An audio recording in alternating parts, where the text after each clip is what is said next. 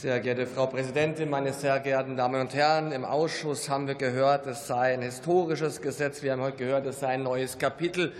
Ich sage mal so, es ist wirklich etwas Großes, was wir hier beschließen. Denn mit diesem Gesetz sorgen wir für internationale, globale Steuergerechtigkeit. Und deswegen ist es so gut, dass wir in einem breiten Konsens heute dieses Gesetz auch verabschieden, meine sehr geehrten Damen und Herren. Ich kann mich erinnern noch an die Debatten in der letzten Legislaturperiode, als wir gesehen haben, ja, gibt es Konzerne, Digitalkonzerne, die, deren Wertschöpfung unterscheidet sich von den klassischen Industrieunternehmen. Wir haben auch in diesen Debatten hier in unserem Haus gehört, da müsst ihr was tun.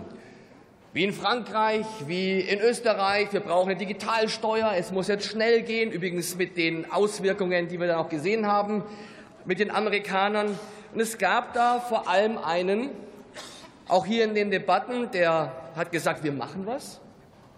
Wir machen es wie immer abgestimmt, nicht nur europäisch, sondern weltweit. Wir brauchen da auch die Vereinigten Staaten dazu. Ruhig und besonnen. Der ist dafür angegriffen worden. Du musst jetzt was tun. Ihr wollt eigentlich gar nicht ran an die großen Unternehmen. Am Schluss hat es funktioniert.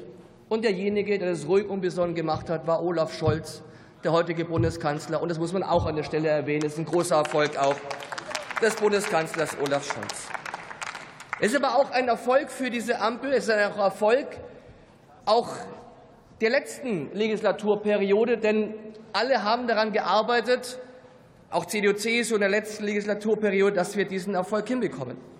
Und es geht eben auch, aber nicht nur um die Frage von globaler Steuergerechtigkeit.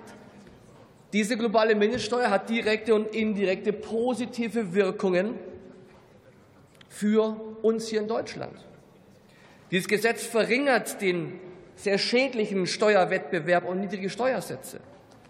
Es bringt Vorteile für die deutsche Wirtschaft, weil dann die qualitativ hochwertigen, die guten, die geschätzten Produkte Deutschlands mehr im Vordergrund stehen als die Frage, wo kriege ich den niedrigeren Steuersatz?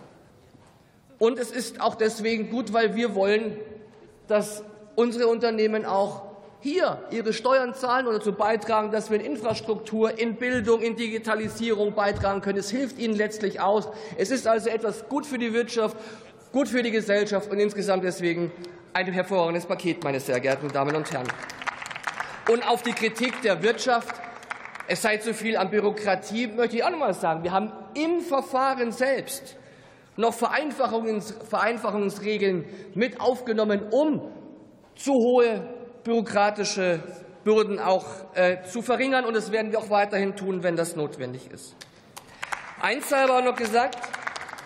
Wir werden ja zweimal eine Ablehnung haben. Einmal die Linke, die ein Gesetz, das tatsächlich große Bedeutung hat für mehr Steuergerechtigkeit internationale, hier kleinredet, schlecht redet und vor allen Dingen auch sagt, ich kann das auch in der letzten Legislaturperiode, gerade Ihre Fraktion weiß, es kommt doch niemals und ihr wollt da nicht ran. Es kommt jetzt. Sie kritisieren, dass es nur 15 Prozent Steuern, äh, Steuerhöhe ist. Ich sage, es ist richtig, jetzt genauso abgestimmt weltweit in einem Konsens zu machen, als gar nichts zu haben, wie Sie es lieber gehabt hätten dann am Ende. Und ich muss auch sagen,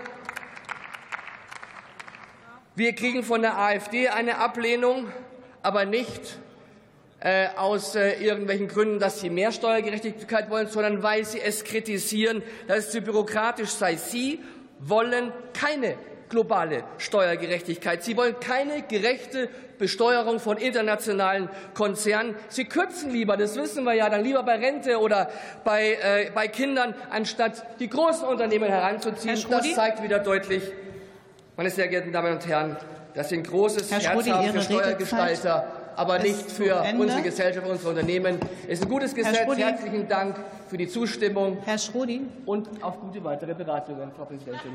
Aber wir wissen ja, dass Freitagnachmittag für viele